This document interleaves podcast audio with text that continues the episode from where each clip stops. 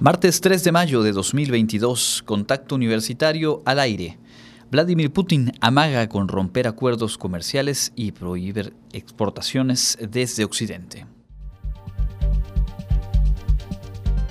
Analizará el Consejo Universitario la propuesta de otorgar un doctorado honoris causa al doctor Francisco Marmolejo Cervantes.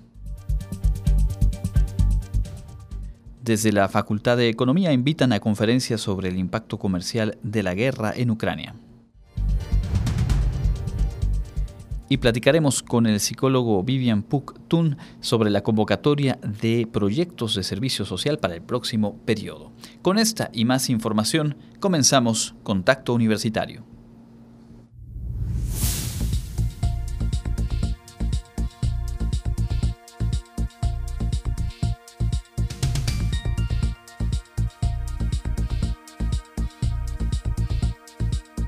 Contacto Universitario. Nuestro punto de encuentro con la información.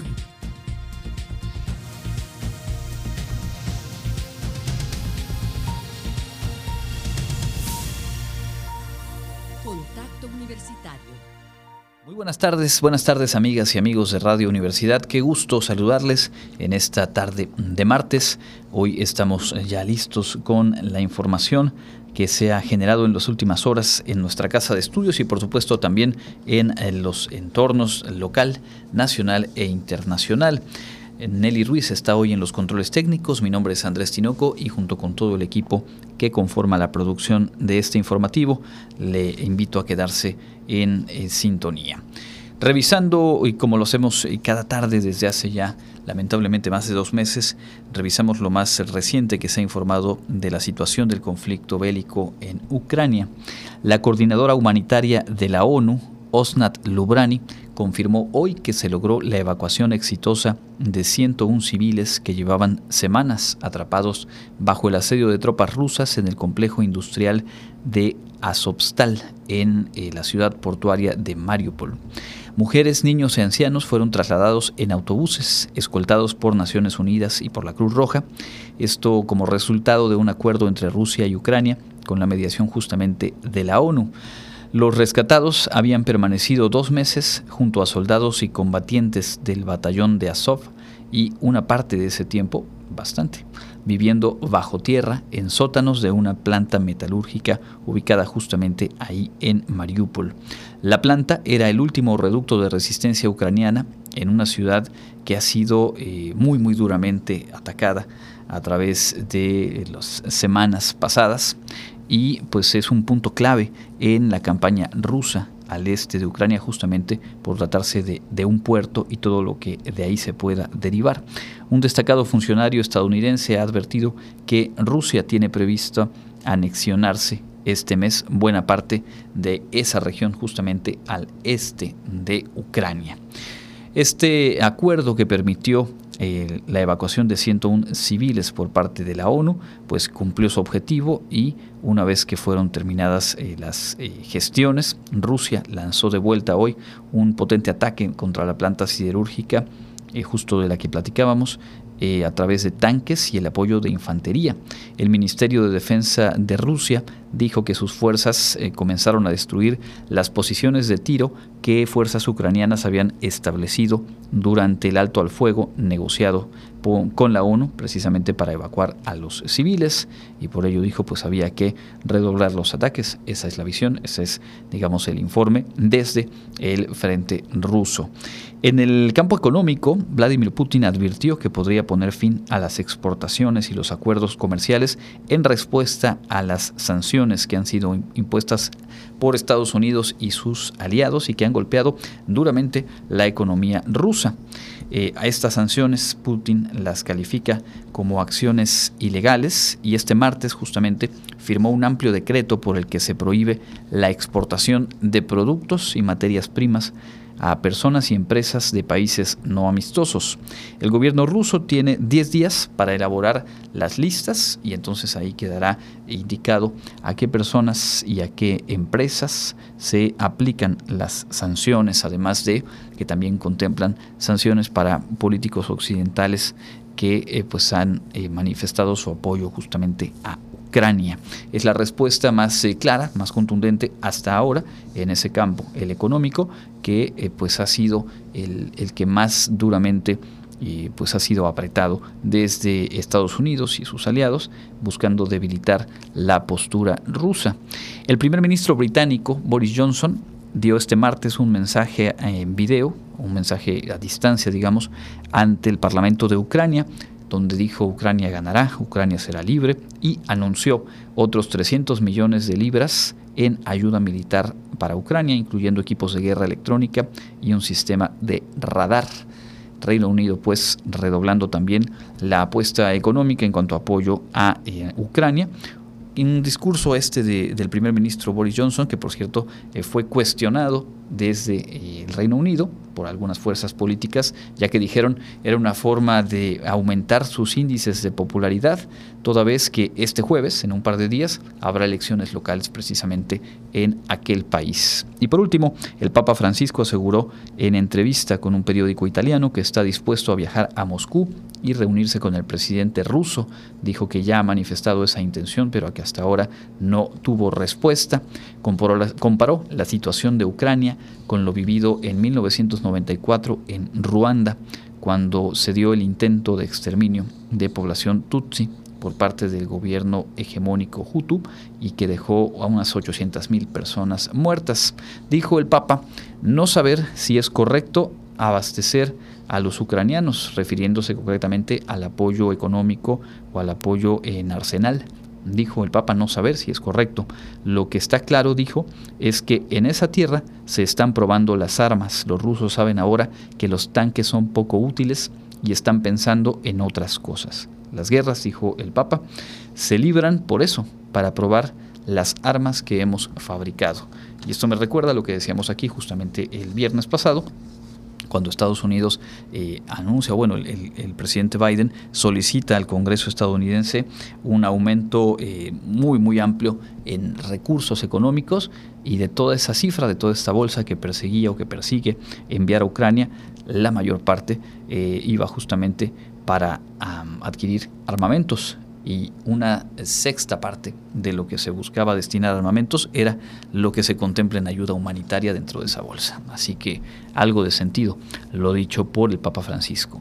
Dejamos por ahora esta información global, vamos a adentrarnos en el quehacer de nuestra universidad y le cuento que esta mañana se realizó una sesión extraordinaria del Consejo Universitario. Jensi Martínez nos tiene la información. Extraordinaria del decimonoveno Consejo Universitario de la Universidad Autónoma de Yucatán, rindieron protesta como consejeros la directora del Centro de Investigaciones Regionales Dr. Ibello Gucci, Eugenia Guzmán Marín, y el director de la Escuela Preparatoria 1, Carlos Rosas Espada. Ante consejeros maestros y alumnos, el rector José de Jesús Williams presentó la propuesta de conceder el título de honoris causa al doctor Francisco Javier Marmolejo Cervantes.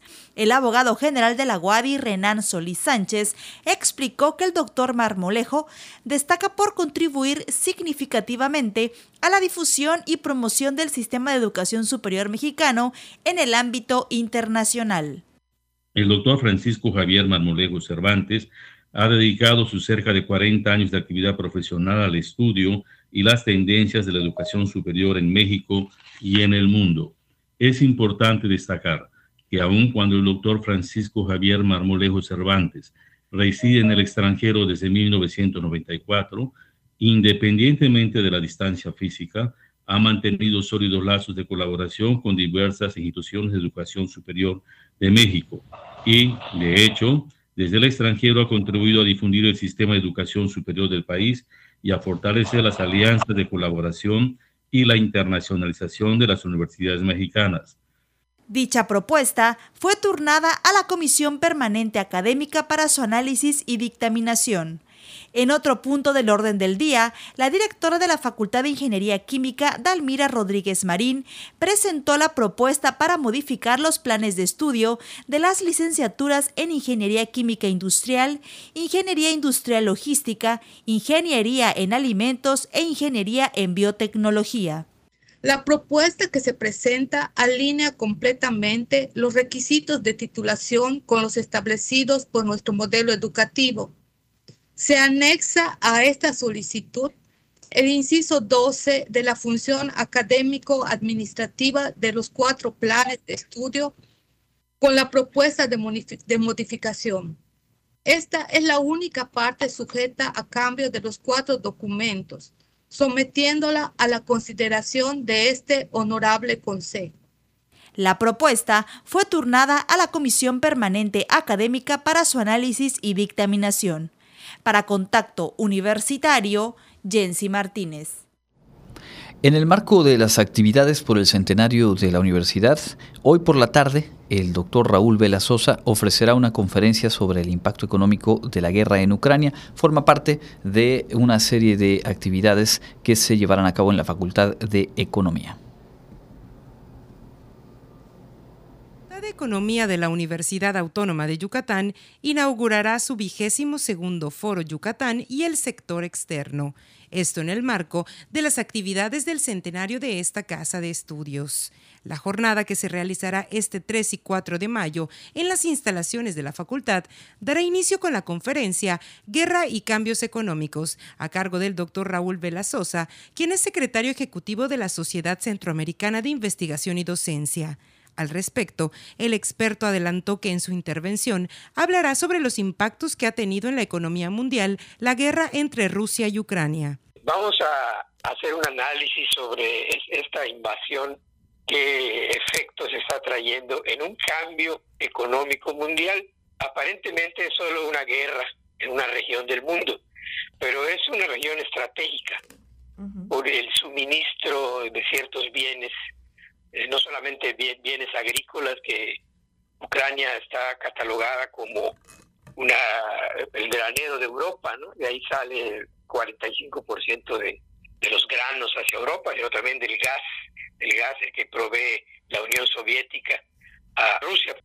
Agregó que otros de los productos que se ven afectados con esta situación es el neón, que sirve como semiconductor para los láseres y chips. el tema de la guerra, junto con las restricciones que Estados Unidos y Europa le están poniendo a Rusia por esa invasión hecha a Ucrania, pues está trayendo efectos de cambios eh, tremendos. ¿no? Uno de ellos es la inflación, porque al haber eh, la reducción del flujo de bienes, pues se encarecen los productos.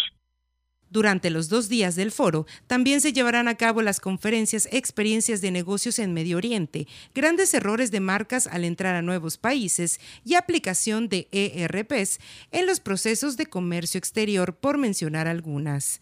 Para consultar todas las actividades del vigésimo segundo Foro Yucatán y el sector externo, visitar la página de Facebook de la Facultad de Economía Wadi. Para Contacto Universitario, Clarisa Carrillo. Ahí la invitación pues para esta misma tarde. En otros asuntos, egresados de nuestra universidad participaron en un proyecto que impulsa la empresa tecnológica Huawei. La Secretaría de Comunicaciones y Transportes y la empresa multinacional china Huawei entregaron un reconocimiento a Alejandro Chuk Arcia y Sergio José Gamboa Candila, egresados de Ingeniería de Software y Física respectivamente, por su participación en Sets of the Future 2021, Semillas del Futuro. Los estudiantes egresados de la Facultad de Ingeniería de la UADI fueron seleccionados entre decenas de postulantes y participaron con jóvenes de Ciudad de México, Zacatecas, Querétaro, Aguascalientes, Tamaulipas, Oaxaca, Baja California, Jalisco y Durango, entre otros. Este es uno de los programas insignia de Huawei. En él, los jóvenes reciben capacitación de la cultura china e innovaciones tecnológicas. Al respecto, Alejandro Chuk Arcia detalló que para ser parte de esta estrategia habló sobre las tecnologías revolucionarias, que es algo que ellos están manejando, como la inteligencia artificial y el 5G. Explicó que durante algunas semanas ingresaba a sesiones virtuales de tres o cuatro horas en las que recibían capacitación en temas tecnológicos. En tanto, Sergio Gamboa Candila recordó que durante estas sesiones se conformaron grupos integrados por estudiantes o egresados de algún estado de la República, así como originarios de Colombia y Guatemala, entre otros. Para Contacto Universitario, Karen Clemente. Vamos directamente con la información local. Estamos en Contacto Universitario.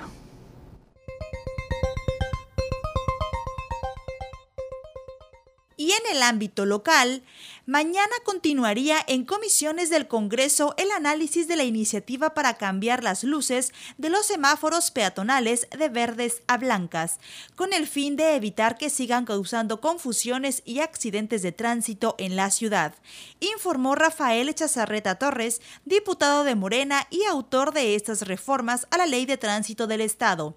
De las molestias y preocupaciones de la ciudadanía por esta confusión, el diputado morenista citó que primero el color verde del semáforo peatonal que indica siga está colocado en igual tamaño al del paso para los automóviles y casi siempre uno junto al otro, lo que provoca confusión. Además, dijo que los semáforos de los automóviles y los de los peatones no están bien sincronizados. La orientación pareciera que es la misma en muchas intersecciones y si no es así, están instalados de tal manera que no se nota la diferencia. Por eso, al marcar ambos luz verde simultáneamente, tanto el que cruza la calle a pie como el automovilista se confunden al considerar que es la señal que les da el paso, poniéndolos en riesgo de colisión o ser arrollados. El legislador local recordó que su iniciativa ya se turnó a la Comisión de Desarrollo Urbano, Vivienda e Infraestructura del Congreso, en la cual ya realizaron una primera sesión de trabajo para darle trámite y consistió en distribuirla a todos los integrantes de esta comisión. Gobierno del estado presentó ayer a la sociedad civil la Agenda 2040, que plasma los anhelos, ideales y aspiraciones de los yucatecos, que busca un equilibrio de desarrollo económico y social y plantea un mejor futuro para la entidad. Después de la presentación completa de la Agenda 2040, el titular de la CEPLAN entregó al gobernador los cinco tomos del documento gubernamental que se puede consultar en www.agenda2040.yucatán.gov.mx. Esta Agenda 2040 es la hoja de ruta para el desarrollo sostenible y puede ser una visión compartida que permita planear y construir el futuro incorporando alianzas y compromisos con beneficios tangibles para los yucatecos tiene un marco de referencia en el Plan Estatal de Desarrollo y los Objetivos de Desarrollo Sostenible, por lo que acelera las respuestas a los rezagos. El juzgado primero de distrito con sede en Mérida concedió una nueva suspensión que detiene provisionalmente cualquier obra o actividad en todo el tramo 5 del tren Maya que va de Cancún a Tulum. Esta es la segunda suspensión obtenida por la asociación defendiendo el derecho a un medio ambiente sano con sede en Cancún y una de las varias obtenidas por otras organizaciones. Lo anterior implica que no se permite la ejecución de obras relacionadas con la construcción, infraestructura, remoción o destrucción de la biodiversidad del terreno o cualquier otra actividad que redunde en la ejecución material del megaproyecto. En paralelo, un grupo de ciudadanos obtuvieron también del juzgado primero de distrito una suspensión provisional que aplica igualmente al tramo 5 Sur dentro del amparo 1003-2022, quienes demandan su derecho humano a un medio ambiente sano. Las autoridades reclamadas en ese otro asunto son el Fondo Nacional de Fomento al Turismo Fonatur, la empresa Fonatur Tren Maya y los ejecutores privados responsables de los trabajos de desmonte y tala de la selva media en el trazo, sin estudios ni autorizaciones ambientales. Con estas actividades ilícitas, al carecer de permisos, se está poniendo en riesgo de producir daños irreparables al acuífero, ríos subterráneos, cenotes, cavernas y cuevas que forman parte del sistema subacuático más extenso e importante del mundo, conocido como Dos Ojos San Actun, al sistema Poltunich, sistema San Mul y sistema Alush así como al hábitat de especies endémicas y en peligro de extinción, como el jaguar, contraviniendo las disposiciones de la Constitución mexicana, los tratados internacionales y la legislación general y federal. Para Contacto Universitario, Jensi Martínez.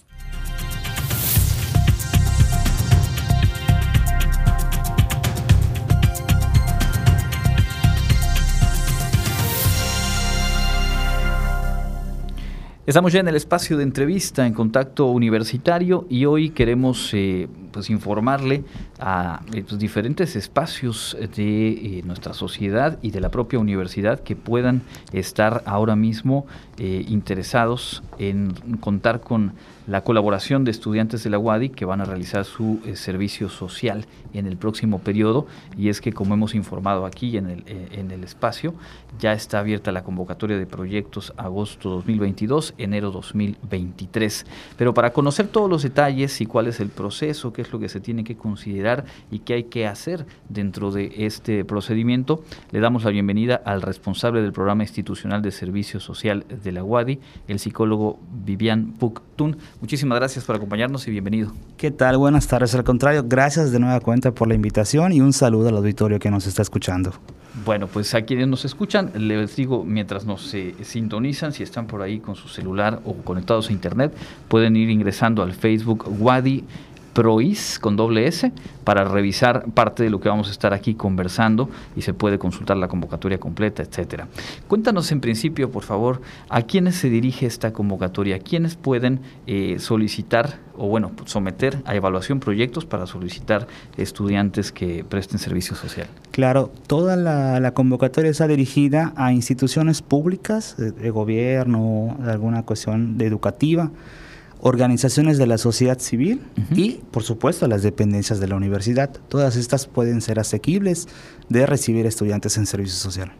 Sabemos, y, lo platicábamos aquí en la visita anterior que, tuviste, justo cuando venía una feria virtual, la más reciente de proyectos de servicio social, que dentro de la UADI hay toda una serie, hay una estructura y digamos una visión de lo que debe cumplir el servicio social. Me parece que por ahí la naturaleza de los proyectos, la naturaleza de quienes pueden eh, presentar proyectos, pues también queda delineada.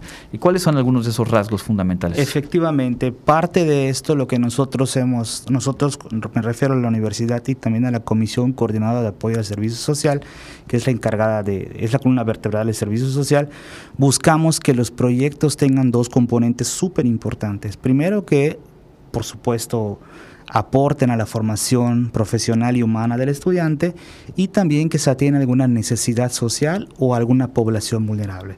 Esto quiere decir que por cada proyecto que nosotros tenemos es una línea de acción para mejorar la sociedad, para regenerar el tejido social. Entonces, ese es el espíritu que nosotros buscamos, además de que es un requisito que los estudiantes tienen que cumplir, pero nosotros buscamos este plus, esto, y hemos estado trabajando mucho en esto para que ahora todos los proyectos que se ofertan a los estudiantes cumplen indiscutiblemente con esas dos características. De acuerdo, entonces proyectos que cumplan estos dos eh, puntos centrales y que provengan de instituciones del sector público, organizaciones de sociedad civil y bueno, dependencias de nuestra casa de estudios. ¿En qué etapa se encuentra esta convocatoria? Actualmente estamos en la etapa número, en la fase número dos, que es el registro de los proyectos, las propuestas que tienen las instituciones para que los estudiantes puedan hacer servicio. Está abierta la plataforma, que es todo es en línea. Eh, la, la plataforma empezó a apertura a las 9 de la mañana del 26 de, abril y cierra el 27 de mayo a las 3 de la tarde. Entonces tienen todo este tiempo para poder registrar su proyecto. De acuerdo, entonces ya está abierto el, tiempo para registrarse en línea, concluye el 27 de mayo eh, en la tarde y la página para eh, poder ingresar es cisei.wadi.mx, diagonal servicio, social. Correcto. Perfecto.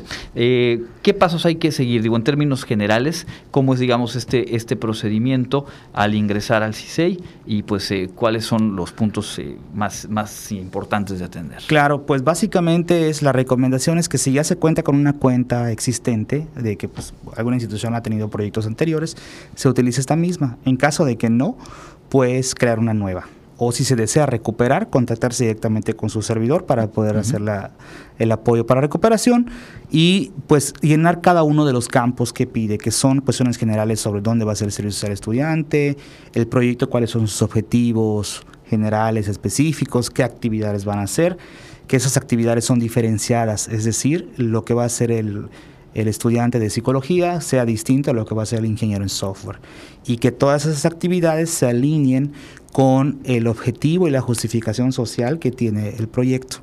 Entonces, a grandes rasgos es esto y una parte importante también es designar a la persona responsable del servicio social del proyecto, que esta persona es la única encargada de poder firmar y dar fe de que el estudiante finalizó con las horas y el tiempo del servicio social.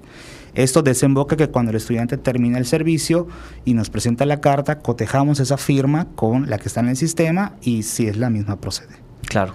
Eh, hablamos de eh, todos los programas de licenciatura de la universidad que tienen obviamente dentro de su eh, currícula, dentro de sus requisitos de egreso, el cumplir con el servicio social. En todos los casos es el mismo eh, número de horas y cuánto es este número para. Sí, es aplica para todos los, los licenciaturas, incluyendo las de modalidad virtual de la universidad, que son dos: gestión pública y educación.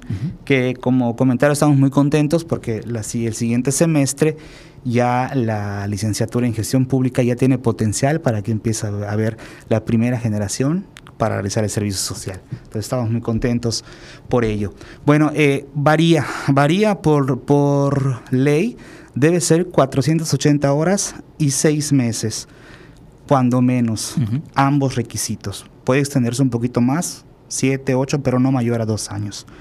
Y varía solo en la cuestión de las áreas de la salud, que las áreas de la salud son, son 12 meses, es decir, un año, y 2.000 horas, que eso es porque se, regla, eh, se rigen también por el reglamento de Secretaría de Salud.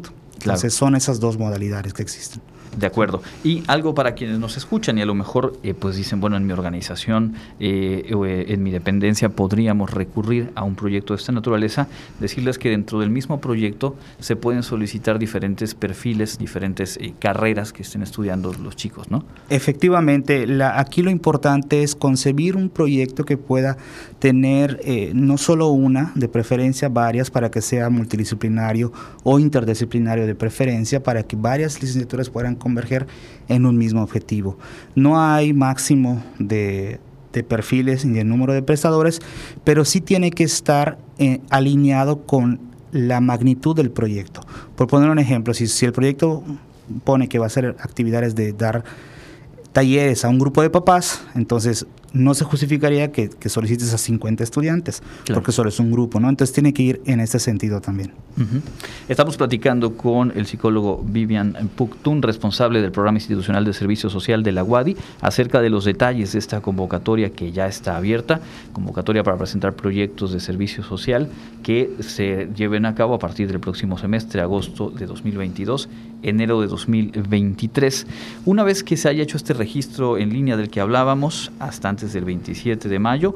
¿Qué es lo que sigue en las fases de este proceso? Claro, después del registro, todos los proyectos que cumplan con esta etapa y envíen su acuse firmado y sellado, pasan a la evaluación por parte de la COCOAS que la COCOAS es la encargada de evaluar los proyectos, aprobarlos, hacerle las, las observaciones necesarias y es que estén pendientes las instituciones en la, en la fase número 3 de ver cuál fue el dictamen, porque en ocasiones puede ser aprobado, no aprobado o replanteado que necesita precisar algunas, algunas cosas. ¿no? Posterior a esto viene una etapa muy bonita que es el previo a la feria, que es el envío de materiales para poder participar en la feria, que aquí hago la invitación, eh, la feria es en el mes de junio, es una feria virtual, todavía la vamos a manejar virtual este, este semestre, donde damos el espacio a las instituciones para que ellas puedan hablar de viva voz de su proyecto, con la intención de terminar de cautivar a los estudiantes y, digan, y, los estudiantes se terminen de convencer de que ahí pueden hacer servicio social. De acuerdo. Esta parte de verificación de, evaluación del proyecto es del 6 al 10 de junio y pues una vez que ya todo se ha confirmado de que el proyecto es aprobado, tendrán eh, del 10 al 20 de junio para este envío de materiales de, difusión. Em, Hace un momento antes de entrar al aire me mencionabas que, pues dadas las circunstancias de la contingencia, todavía en este periodo puede haber modalidades mixtas o inclusive modalidades virtuales para que los estudiantes realicen las actividades del servicio social. Sí, yo creo que esta modalidad que mencionas creo que llegó para quedarse, ¿sí? Salvo que las autoridades determinen otra cosa, pero en hasta ahorita la modalidad del servicio social puede ser presencial, mixta, o sea, presencial y virtual, o solamente virtual. Y esto abre la posibilidad para que otras instituciones de otros estados puedan eh, someter proyectos que hemos tenido contacto con Baja California, por ejemplo, donde hay un estudiante que está interesado en hacer servicios por allá y ya están haciendo el contacto para que puedan registrar. Esta es una de las facilidades y maravillas de la virtualidad. Sí, totalmente. Eh, se nos está eh, terminando el tiempo, pero a, reserva de algo más que quisieras agregar, yo te preguntaría cuál es, digamos, el, el número el alcance de esta convocatoria, cuántos proyectos suelen recibirse, cuántos estudiantes se terminan asignando para que quienes nos escuchan pues tengan una idea de la dimensión de lo que hablamos en la universidad. Claro, al semestre tenemos dos convocatorias y generalmente en cada convocatoria el promedio es entre 250 a 300 proyectos nuevos que se suman a los que ya estaban aprobados anteriormente. Y los estudiantes asignamos un promedio entre 1.500 y 2.000 estudiantes al semestre. Es decir, que eh, 4.000 al año, ¿no? Entonces que ya están, deciden hacer el servicio social. Y esto, como lo platicábamos en la ocasión anterior, nos digamos el, el, el, centro, pues era justo lo que los estudiantes uh, obtienen del servicio social, pues también nos habla de cómo puede impactar, cómo impacta la formación que reciben en la UADI dentro de organizaciones de la sociedad civil, dependencias y la propia UADI fortaleciéndose, pues ahora sí que del capital humano que aquí se prepara. Por supuesto, y esto es un ganar de todos, ganar de nosotros como universidad, porque eh, buscamos eh, lugares donde los estudiantes puedan tener escenarios reales de aprendizaje y de calidad, y las instituciones también, porque los estudiantes que son de buena formación ayudan a la consecución de sus metas y objetivos propios. Y por supuesto a la sociedad, porque recuerda que cada proyecto es una atención a una población vulnerable o a una necesidad social. Entonces es un ganar de todos pues ahí está. Les reitero esta fase de registro en línea de los proyectos eh, hasta antes del 27 de mayo en la página cisei.wadi.mx, diagonal servicio social. ¿Algo más que quieras agregar? No, nada más agradecerte la invitación a nueva cuenta e invitar de nueva cuenta a todas las instituciones públicas, a las organizaciones de la sociedad civil y demás dependencias de WADI, a que todavía están a tiempo de poder realizar el registro de proyectos de servicio social y recibir a nuestros estudiantes. Cualquier duda que tengan pueden contactarse directamente con su servidor al 9300 130 extensión 74315. Ante cualquier duda que tengan, con todo gusto les apoyo en esos comentarios o incógnitas que tengan. Perfecto, entonces la extensión 74315 en eh, la Administración Central, ¿qué teléfono es? en la ex Facultad de Derecho 9300 130. 300 130, extensión 74 315. De cualquier modo, por aquí nos quedamos con la información y en Facebook pueden buscar Wadi Prois o poner Wadi Servicio Social y van a llegar por ahí a tener toda la información y obviamente las vías de contacto. Muchísimas gracias nuevamente. de nueva cuenta, gracias por la invitación. Es el psicólogo Vivian Puctun, responsable del programa institucional de servicio social de nuestra universidad. Momento de hacer una pausa escuchando la actualización del clima.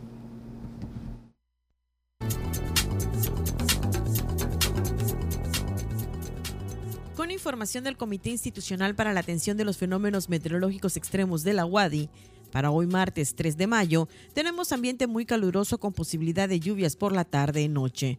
La máxima temperatura se espera que llegue a los 40 grados Celsius y la temperatura mínima estará entre los 22 y 27 grados en el amanecer de mañana miércoles. En la ciudad de Mérida, centro y oeste, la temperatura máxima estará en 39 grados y la mínima de 23. En la costa se esperan temperaturas máximas de 36 grados y mínimas de 23, con cielo mayormente despejado. En el sur y sureste del estado la temperatura más alta será de 40 grados y las mínimas de 23. El cielo estará mayormente despejado.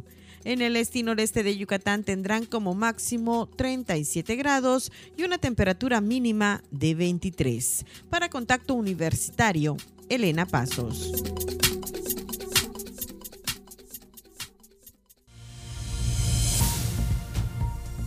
Contacto Universitario, nuestro servicio informativo en radio.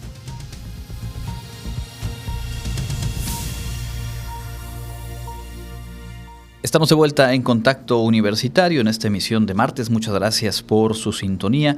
Platicábamos la primera media hora acerca pues, de esta evacuación exitosa de 101 civiles que llevaban varias semanas eh, bajo el asedio de tropas rusas resguardados en, los túneles, en, los sótanos de una planta eh, metalúrgica en, la ciudad de Mariupol.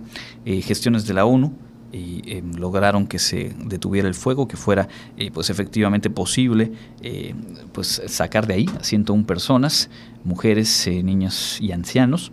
Y pues después de ello se reanudaron las hostilidades, Rusia redobló los ataques sobre esa zona en la cual quedaron todavía los soldados y combatientes resguardados que son ya la última línea digamos de defensa de esa estratégica ciudad que ha tenido justamente el infortunio de por ser un puerto y una ubicación estratégica, de haber sido de las áreas más bombardeadas, más destruidas, más severamente atacadas en estos poco más de dos meses que lleva la invasión rusa en Ucrania. Y también en la información universitaria, pues eh, mencionábamos que en la Facultad de Economía se pondrá en marcha eh, pues un ciclo en el que se revisan algunos temas eh, globales y justo uno de ellos con el que arrancan hoy a las tres y media una conferencia del doctor Raúl Vela en donde se abordará el impacto económico a nivel global de este conflicto bélico, de esta guerra por la invasión de Rusia a territorio de Ucrania. Regresaremos con algunos otros temas internacionales un poco más adelante, pero antes de ello ya tenemos lista una nota de la presentación de un programa de movilidad internacional, un asunto del que estuvo muy pendiente Clarisa Carrillo. Un total de 43 estudiantes de la Universidad Autónoma de Yucatán realizarán una estancia de 21 días en el extranjero con la finalidad de fortalecer sus habilidades en el idioma inglés. Esto a través del Programa de Movilidad Internacional 2022 que promueve el Gobierno del Estado. Durante el evento, encabezado por el gobernador Mauricio Vila Dosal, se dio a conocer que 170 estudiantes provenientes de 32 instituciones de educación superior viajarán a escuelas de Canadá y Estados Unidos. ¿Por qué estamos haciendo este programa? Miren, primero que nada porque queremos que nuestros estudiantes estén bien preparados. Pero lo más importante, queremos que nuestros estudiantes puedan aprovechar las oportunidades que estamos creando en Yucatán. Por su parte, el estudiante de la Facultad de Derecho de la UADI, Joel Martínez Marfil, expresó sentirse muy emocionado y agradecido por esta experiencia. Pues es una gran oportunidad que a nosotros como estudiantes se nos brinda para perfeccionar el idioma inglés, que es un idioma que te abre muchísimas puertas en el mundo laboral, tanto aquí en México como en otros países. Y esta oportunidad que se nos brinda de poder asistir a una universidad, en mi caso en Canadá, pues nos va a permitir aprender más acerca de la cultura y acerca del idioma como tal. Y al regreso ya pues al país, aquí al estado, a Mérida, vamos a tener esta, esta experiencia extra en nuestro currículum que va a ayudar a que en cualquier momento que necesitemos buscar algún trabajo, sea un check, un punto a favor de nosotros que ya hemos tenido la oportunidad de estudiar de manera nativa en un, en un país extranjero, pues el idioma inglés. Comentó que él viajará con el primer grupo este 18 de mayo a una universidad de Canadá en donde durante tres semanas tomarán cursos intensivos del idioma inglés y los fines de semana serán libres para las actividades culturales del país para conocer, para te dan tours la misma universidad. Ya, ya nos han estado platicando un poco más de secretaría encargada, pero sí, el 18 de mayo salimos con destino a Canadá. ¿Y tú cómo te sientes emocionado? No, emocionado. sí, muy feliz, nervioso. Es pues primera vez que voy a estar en el extranjero, entonces es una experiencia nueva, pero es una experiencia que pues te trae miedo, te trae nervios, te trae emoción, te trae pues todo ese tipo de sentimientos que al final de cuentas vas a explotar ahí, porque como bien dice el señor gobernador, ahí nosotros vamos a ver por nosotros. O sea, no hay papá, no hay mamá. Es un momento en el que nosotros tomamos buenas decisiones y nosotros vamos a pues aprovechar al máximo esta oportunidad pues para salir adelante. Para Contacto Universitario, Clarisa Carrillo pues el mejor de los éxitos a todas y todos los estudiantes que estarán realizando estas estancias de movilidad en Estados Unidos y Canadá, particularmente, pues un saludo y el buen viaje a las y los estudiantes de la UADI. Revisamos ahora la información nacional. Hoy se cumple un año, exactamente un año del desplome de un tramo elevado de la línea 12 del metro en la Ciudad de México ese pues fatal asunto que dejó 26 personas muertas y 98 heridos. Ayer el juez José Luis Palacios Fernández determinó diferir la audiencia de imputación a presuntos implicados por este tema, entre ellos, eh, por cierto, el exdirector del proyecto Metro, Enrique Orcasitas. Esta eh, decisión del juez se dio luego de que uno de los eh, imputados no acudió a la audiencia por estar hospitalizado por COVID-19. El juez determinó como nueva fecha el próximo 6 de junio. Esta es la tercera ocasión en que se difiere la audiencia en la cual se harán las imputaciones todavía para que arranque, digamos, todo el proceso. La fiscal de justicia de la Ciudad de México, Ernestina Godoy, aseguró que se privilegia la justicia restaurativa y la reparación del daño en este caso. Reconoció que no hay ninguna persona en prisión y puntualizó que se imputará a 10 personas en total, 8 ex servidores públicos y 2 representantes de empresas constructoras que participaron en ese tramo. Los cargos son homicidio, lesiones y daño a propiedad. Dijo que se han realizado más de 1.400 diligencias, 388 entrevistas con víctimas y que se ha logrado un acuerdo reparatorio con más del 90% de las víctimas. Sobre este mismo tema, el presidente eh, de la República señaló hoy que lo más importante es deslindar responsabilidades y reparar el daño a las víctimas. Confió en la labor de la jefa de gobierno de la capital, Claudia Sheinbaum, para hacer un trabajo adecuado y que las indagatorias, dijo, eh, pues se han emprendido ya. Aprovechó también para censurar a quienes tratan de sacar eh, raja del dolor humano. Aseguró que las autoridades de la capital de la República han tenido comunicación con familiares de las víctimas y destacó el presidente que el empresario Carlos Slim, cuya empresa fue la encargada de construir el tramo siniestrado, asumió la responsabilidad para reedificar la obra sin costo al erario público. Este ha sido un tema que usted recordará desde los primeros dos o tres días, cuando mucho, después del suceso, es decir, hace un año, eh, pues eh, fueron muy marcadas. Recuerdo algún momento en el que informábamos de una reunión al mediodía, una comida en Palacio Nacional, justo entre el empresario Slim, la eh, jefa de gobierno Claudia Sheinbaum y el presidente de la República y cómo después se da a conocer justo esa decisión de Grupo Carso de asumir los costos de la reparación y el manejo discursivo sobre ese tema por parte del presidente ha sido siempre en, esta misma línea de reconocer la responsabilidad de, de la empresa, pero uno entiende que más allá de hacerse cargo de los costos de reconstruir una, una obra, pues que hay responsabilidades eh, en lo legal cuando una construcción de esta naturaleza para una empresa de servicio público, pues tiene un colapso, tiene un siniestro que deja 26 personas eh, muertas. Sin embargo, ese ha sido, esa ha sido la, línea, ese ha sido el discurso y hasta hoy, a un año de distancia, justo lo reitera en este caso el titular del Ejecutivo Federal. La fiscal de la Ciudad de México pues confirma que no hay alguien en cárcel, no hay alguien en prisión como consecuencia de estos hechos y se habla de 10 imputados desde el trabajo de la Fiscalía donde únicamente hay dos que forman parte de las empresas constructoras, más allá de que los dictámenes, ustedes recordarán los dictámenes, incluso uno de ellos internacional, pues habló de las deficiencias en el trabajo de construcción en el lugar de los hechos y también se ha señalado de manera insistente los problemas en el trazo. Justo, eh, entre otras cosas, esos problemas de origen han eh, provocado que a un año de distancia, pues la línea o ese tramo de la línea obviamente esté todavía muy lejos de poder eh, volver a ponerse en funcionamiento. La jefa de gobierno, Claudia Sheinbaum, afirmó que habrá justicia para las víctimas, se comprometió de nueva cuenta a poner en operación la línea 12 del metro con completa seguridad y eh, pues bueno, reiteró que la Fiscalía ha pues dado prioridad a la restauración del daño por lo eh, costoso y tardado que podría resultar únicamente por la vía eh, del juicio penal llegar a alguna eh, procesación de los daños. Esta es, digamos, la, la, argumentación que da la autoridad de la Ciudad de México y pues dijo que a partir de ahora estarán informando cada semana de los avances en las obras para poder rehabilitar esta línea 12 del metro. Por cierto, la defensa de una parte de los exfuncionarios que estarían siendo implicados ha señalado que eh, la, señora Serranía, quien dirigía el metro en aquel momento, cuando vino el colapso y que fue responsable en pues, los meses previos de labores de mantenimiento, pues ha quedado completamente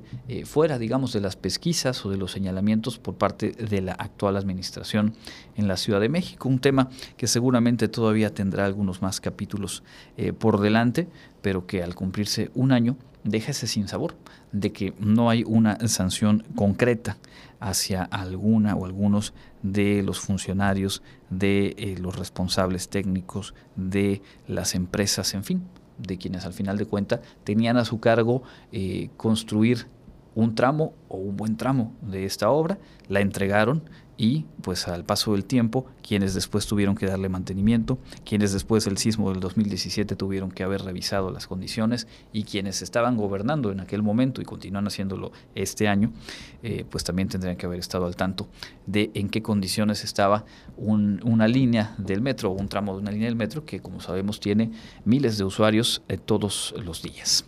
Bien, en otros asuntos, en el plano nacional, Zoé Robledo, director general del IMSS, informó esta mañana que son ya 15 gobiernos estatales quienes han decidido incorporar sus sistemas de salud al programa IMSS Bienestar, este programa de federalización del sistema de salud o de los sistemas de salud que viene a sustituir lo que se había emprendido a inicios de 2020 con el llamado INSABI, aquel Instituto de Salud para el Bienestar, que pues, pues ha quedado ya eh, fuera, digamos, de circulación desde hace un buen tiempo que se perfiló y se dijo que se apostaría a esta otra estrategia, IMSS Bienestar.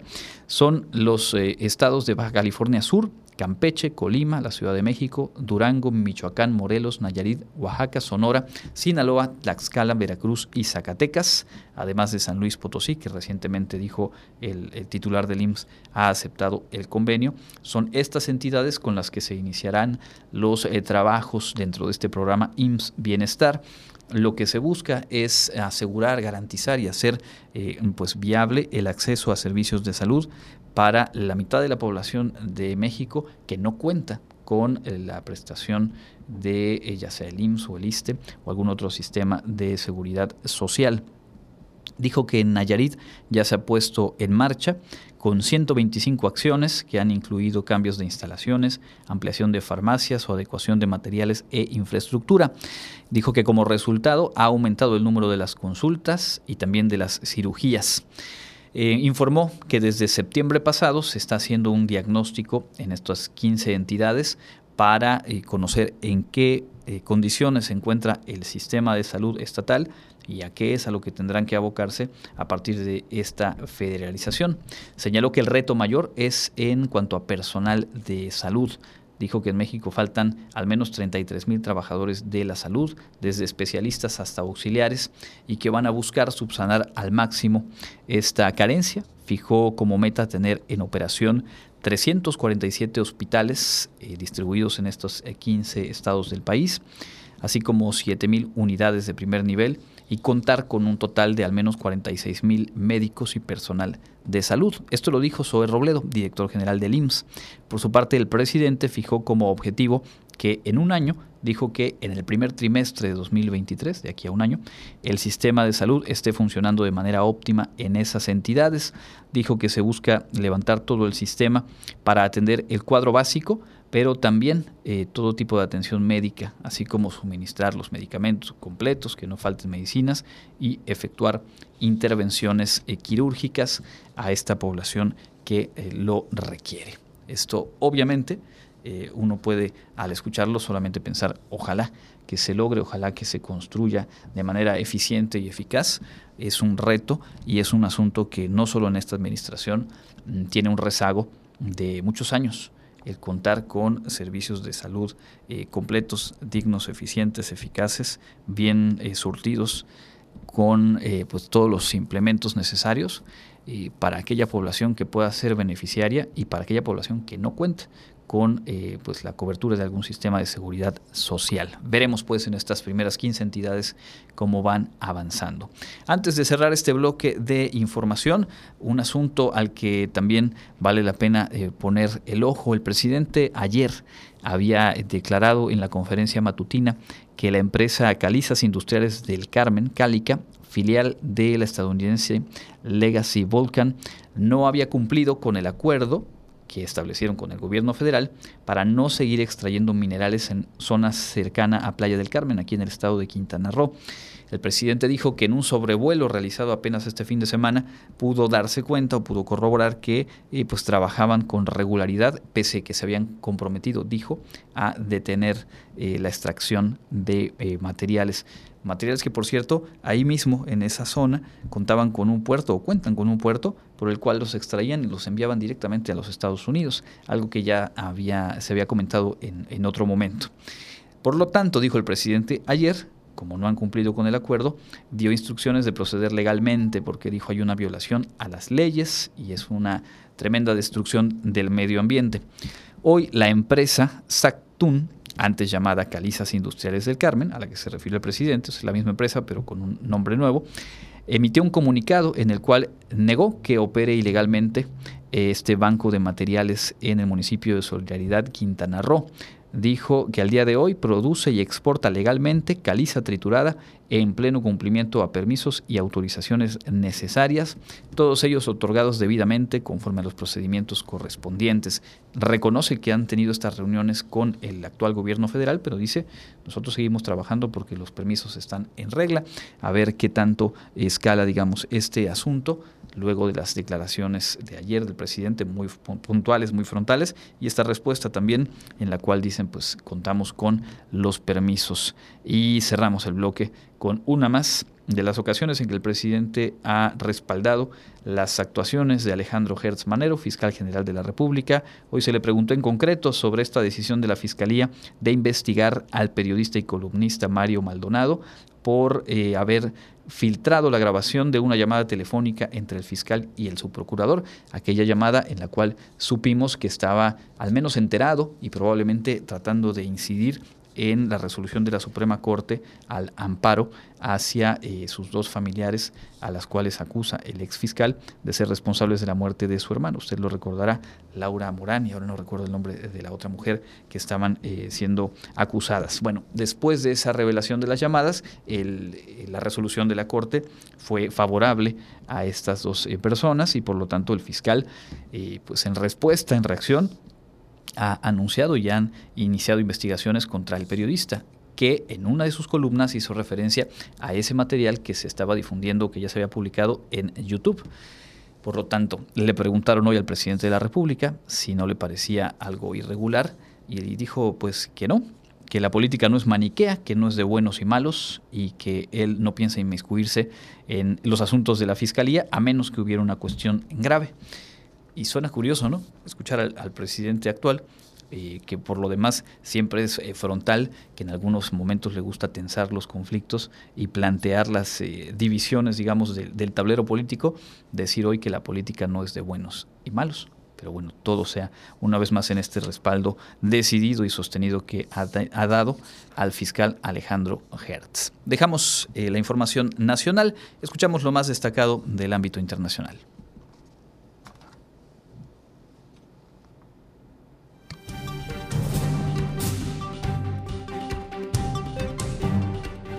En el ámbito internacional, el Congreso de España no investigará el escándalo de espionaje a través del programa Pegasus, porque lo impidió el Partido Socialista Obrero Español, que lidera el presidente Pedro Sánchez, y el principal de la oposición, el conservador Partido Popular. Además de los dos grupos mayoritarios en el Parlamento, el ultraderechista Vox y Ciudadanos vetaron en la Junta de Portavoces la celebración de una comisión de investigación acerca del escándalo de espionaje. No obstante, el presidente Sánchez fue obligado a comparecer en la Cámara para que explique a detalles el hackeo al que fueron sometidos los teléfonos móviles de políticos de 66 independistas catalanes, la ministra de Defensa, Margarita Robles, y la propia terminal del presidente. El gobierno tiene la absoluta seguridad de que se trató de un ataque externo, es decir, que vino fuera de España.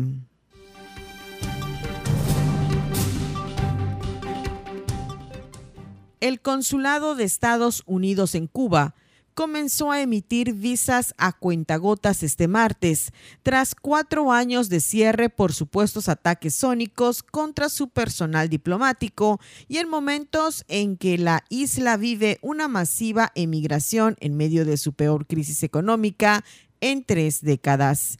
El consulado cerró en septiembre de 2017, luego de que el gobierno del republicano Donald Trump denunciara misteriosos incidentes, algo que La Habana niega haber perpetrado. Desde entonces, los cubanos se vieron obligados a viajar a un tercer país como Colombia y Guyana para solicitar el visado. La reapertura del consulado en La Habana se produce tras la reanudación en abril de negociaciones sobre migración entre Cuba y Estados Unidos, interrumpidas desde 2018. El gobierno cubano reclama las 20 mil visas anuales que Washington está comprometido a otorgar.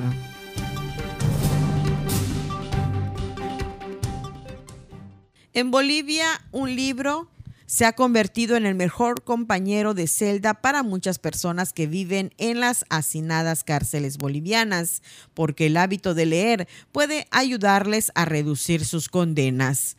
Inspirada en una experiencia implementada en Brasil, el programa estatal Libros tras las rejas se ha instalado en 47 cárceles del país que no cuenta con los recursos para costear programas de educación, reinserción o asistencia social, según la Defensoría del Pueblo.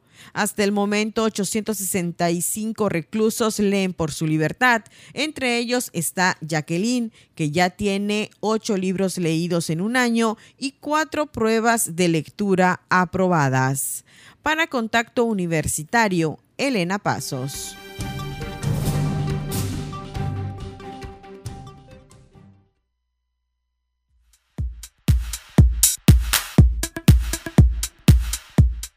Amigos, ya estamos listos con la información de la agenda universitaria. Comenzamos. La Clínica de Atención y Diagnóstico Médico de la Facultad de Medicina pone a disposición del público en general y la comunidad universitaria los servicios de salud con costos accesibles y con la calidad que distingue a nuestros profesionales.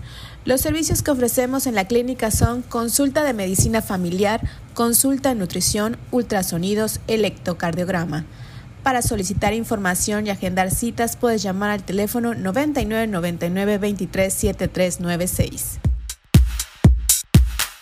El Centro de Atención Jurídica para Emprendedores de la Facultad de Derecho de la Universidad Autónoma de Yucatán invita a la comunidad universitaria a la plática Contrato de compraventa internacional de mercancías a cargo del doctor Alberto Ruiz Rioja el miércoles 4 de mayo de 2022 a las 18 horas, dentro del ciclo de pláticas para emprendedores 2021-2022.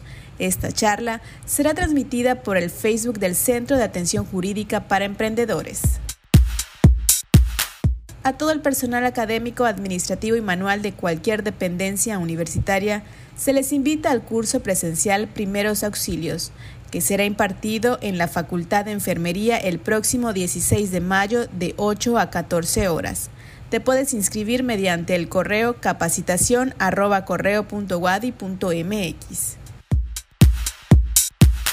A toda la comunidad universitaria se le hace una atenta invitación a participar en el Seminario Permanente de Investigación de la Facultad de Ingeniería Química. Este miércoles contamos con la presentación de un proyecto en el área de investigación prioritaria Moléculas y Materiales Funcionales. Si quieres tener más información, puedes consultar en Facebook Facultad de Ingeniería Química WADI. ¿Necesitas presentar el examen TOEFL? El Centro Institucional de Lenguas lanza las fechas para el mes de mayo. Envía tus dudas al correo sil.correo.wadi.mx o consulta en las redes sociales. Esto ha sido lo más relevante de la agenda universitaria. Mi nombre es Fabiola Herrera Contreras, Comunicación Digital, Audiovisual e Identidad.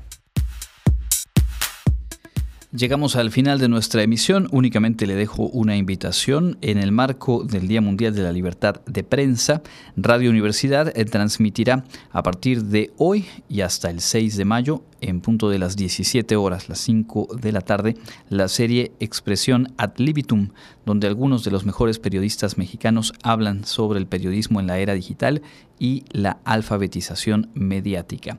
El programa de hoy eh, se titula El periodismo en la era digital y participan Genaro Villamil Rodríguez, Héctor Claudio Farina Ojeda y Guadalupe Michaca. La invitación es a través de nuestras frecuencias en punto de las 5 de la tarde.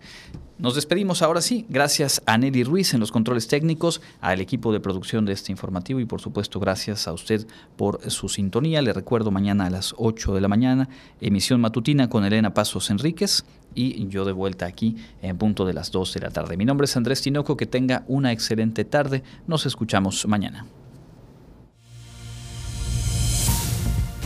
Contacto Universitario, nuestro punto de encuentro con la información una producción de la Coordinación de Comunicación Institucional de la Universidad Autónoma de Yucatán.